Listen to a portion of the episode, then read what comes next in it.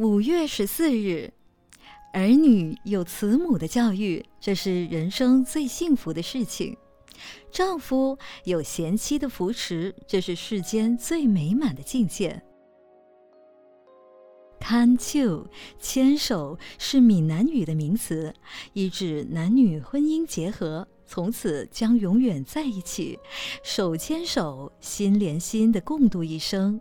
所以闽南语称夫妻为牵手，把夫妇称为牵手别有意义，因为一般人只能握手，很好的朋友走在路上能够互相拉手搭背。就已经非常了不起了，但不能完全称为牵手。牵手表示永远相随，永远相依为命，永远苦乐与共，永远患难相扶持。牵手是从爱而发起的因缘关系。假如我们的社会人人都能互相尊重，发展彼此的慈悲爱心，则整个社会都如家庭里的父母兄弟姐妹牵手，则社会多么美好可爱。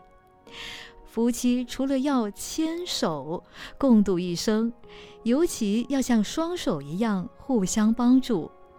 左手拿不动的东西，右手一定会主动帮忙。